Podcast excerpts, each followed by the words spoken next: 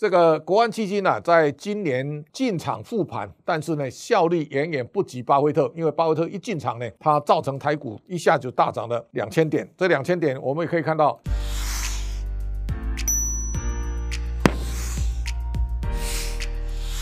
各位财讯的观众朋友，大家好，我是谢金河，欢迎再度收看老谢开讲。那么这一周当中，全世界重要的焦点，我们先来看一下，在 APEC 的会议，也包括 G20 呢，在印尼举办之后呢，再到泰国。那我们看在这一场，不管 G20 也好，或是 APEC 的大会。都在东协国家来召开，这个东协国家召开也预告大家一个未来整个世界供应链的调整，东协市场会扮演重要的角色。那么在这一次的印尼的 G20 当中啊，英国的经济学人也把印尼形容为未来的金砖第五国。我们如果把今年的全球的股市的表现呢，那么大家可以看一下，到现在为止，印尼股市呢大涨百分之六点八，它是名列前茅。而第二名呢是印度，上涨百分之。五点八九，这个大家可以看到，这两个市场是现在全世界在经过今年的通膨压力当中呢，表现最亮眼的市场。第三个是新加坡，新加坡基本上呢是它吸纳的来自香港资金外逃的压力。那么这个时候呢，新加坡包括房地产都有显著的上涨。而另外一个角度来看呢，美国跟中国呢都在对台海的情势呢都在重新定位。换句话说呢，避免地缘政治的冲突，应该是在这一次 G 二十当中啊，比较重要的一个焦点啊，台海未来情势如何？我们再进一步来跟大家来讨论。而这当中啊，张忠谋董事长来代表小英总统呢出席 APEC 呢记者会当中，他也见到了习近平，他也恭贺他二十大呢顺利召开落幕。而同时，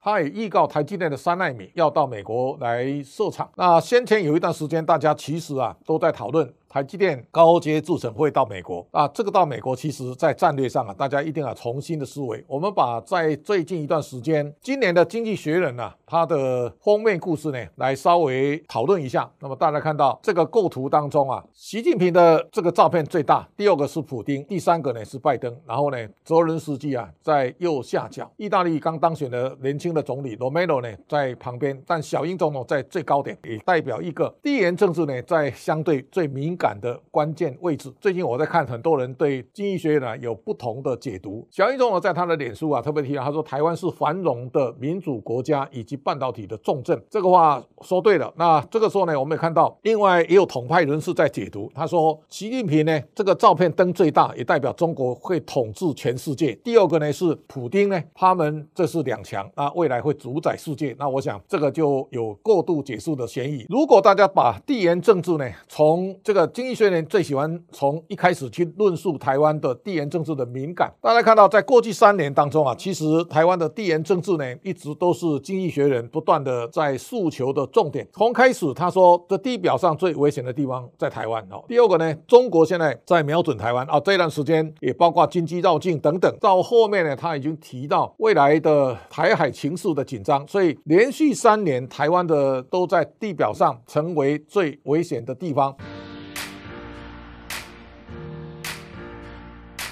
过去这段时间呢，因为台湾的地表上最危险，所以台湾也成为外资啊不断的提款的对象。大家可以看到，到目前为止啊，外资在台湾啊，其实卖超最大是一兆三千多亿。我们也看到，台积电呢被外资卖了一百一十一万五千张，联电卖了八十八万六千四百多张。这个是一个在过去这么时间最大的卖超。在外资的压力当中啊，台积电其实今年它交出一张非常亮丽的成绩单，它前三季已经赚了七千两百零六点四亿，EPS 啊二十七点七九，那国内的投资人呢，看到外资的杀盘，其实都跟着大家追杀，所以台积电在今年的股价呢，从六百八十八一路杀到三百七十块。在最关键的时候呢，我们上周跟大家提到的，巴菲特进场来买台积电的股票，他总共投资了四十一亿两千万美金价，有人估五十亿左右。这个就是巴菲特中一千多亿台币呢，来买台积电之后呢，那大家回头一翻，才发现除了巴菲特以外呢，现在的贝莱德呢，他总共买。买了八十亿的 ADR，同时啊，老虎基金买一百三十二万股，加上桥水买了二十万六千股，同时索罗斯的量子基金呢，也总共买了三十二万股。那这个加一加，当然也可以看到，台积电的股价呢，就在大家半信半疑当中啊，它已经往上走到四百九十四块了。那五百块的关卡，它也在开始面对挑战。所以换句话说，这个国安基金呢、在今年进场复盘，但是呢，效率远远不及巴菲特，因为巴菲特一进场呢，它造成台股一下就大涨了两千点。这两千点，我们也可以看到，在这一次公布的第三季的获利呢，大家要非常仔细啊来检视。到目前为止，台湾今年大家都认为景气会下滑，大家也非常保守，股价一次跌六成、七成、八成的都有。但是你大家看到台湾的企业的获利呢，它其实都没有减少。第一季呢赚了一点一六兆，第二季呢一点零七兆，到第三季呢一点一四兆。如果我们把去年的做一个比较的话呢，大家可以看到，去年最高峰在第三季是一兆一千八百亿，我们今年的第三季呢一兆一千四百亿，景气明显下滑，但是呢，台湾的企业获利呢，它并没有明显的减少。那去年从第二季开始呢，获利超过一兆，从一点零四、一点一八到一点零九六兆，今年开始一点一六到一点零七到一点一四，我们已经连续啊六个季度呢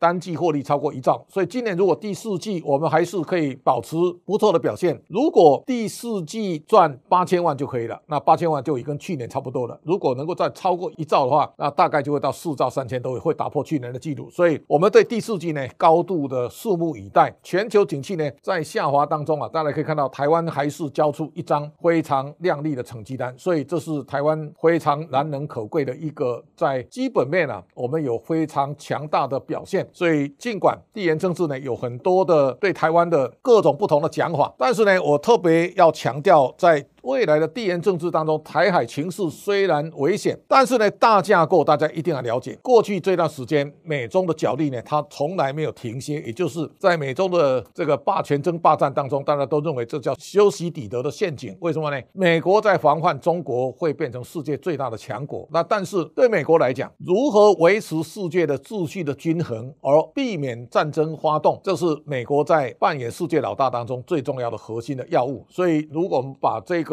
在经济学人今年当中，第一个普丁去攻打乌克兰，这是一个主轴。那未来习近平跟蔡总统，这是另外一个主轴。以美国来讲，避免世界呢再度卷入像第三次世界大战的火海，这是美国现在在战略上要去思考，要避免战争。那最重要一个，在过去三十年，大家可以看到，美国穷国家一切之力呢来拉拔中国，希望中国经济成长之后呢变成民主国家。但现在情况不是这个样子，所以对美国的战略来讲，他要。要让中国的经济呢开始慢慢的来消风。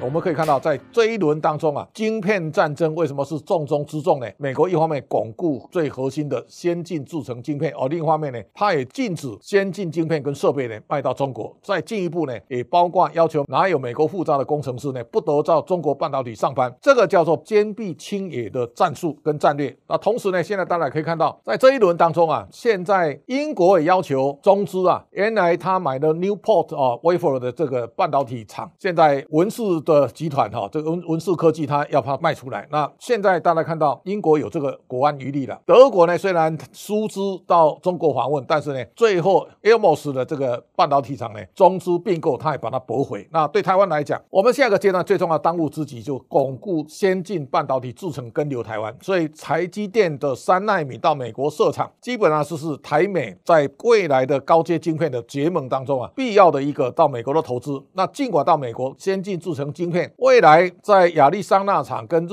本的熊谷所生产的晶片呢，大概不会超过台积电一成。所以大家可以看到，台湾现在呢，为了要巩固我们所有核心啊先进制程的晶片的力道呢，我们现在啊也开始祭出台版的晶片法案，在租税上啊给最宽容的优惠。同时呢，我们也把未来在 AI、在低轨道卫星、五 G、电动车相关的投资啊，也列入未来的台版晶片法案的。奖励范畴。那我们也看到，现在尽管地缘政治紧张，甚至有媒体讲苹果将下单这个给美国的工厂啊。同时呢，大家看到这一段时间呢、啊，对台湾落井下石的非常多啊。你看到彭博讲中国换台，美国会派一台飞机把台积电工程师撤离，一台飞机顶多能够坐两三百个人，但是台积电的工程师两三万人，这个一台飞机就再不走了哈。那基辛格在讲台湾半导体供应链岌岌可危，包括这次的苹果呢，同样的都有这样的一个关键的核心问题。美光那些已经把最先进的晶片呢，它决定来台湾生产，所以美光现在百分之八十啊，大概生产线都在台湾。同时，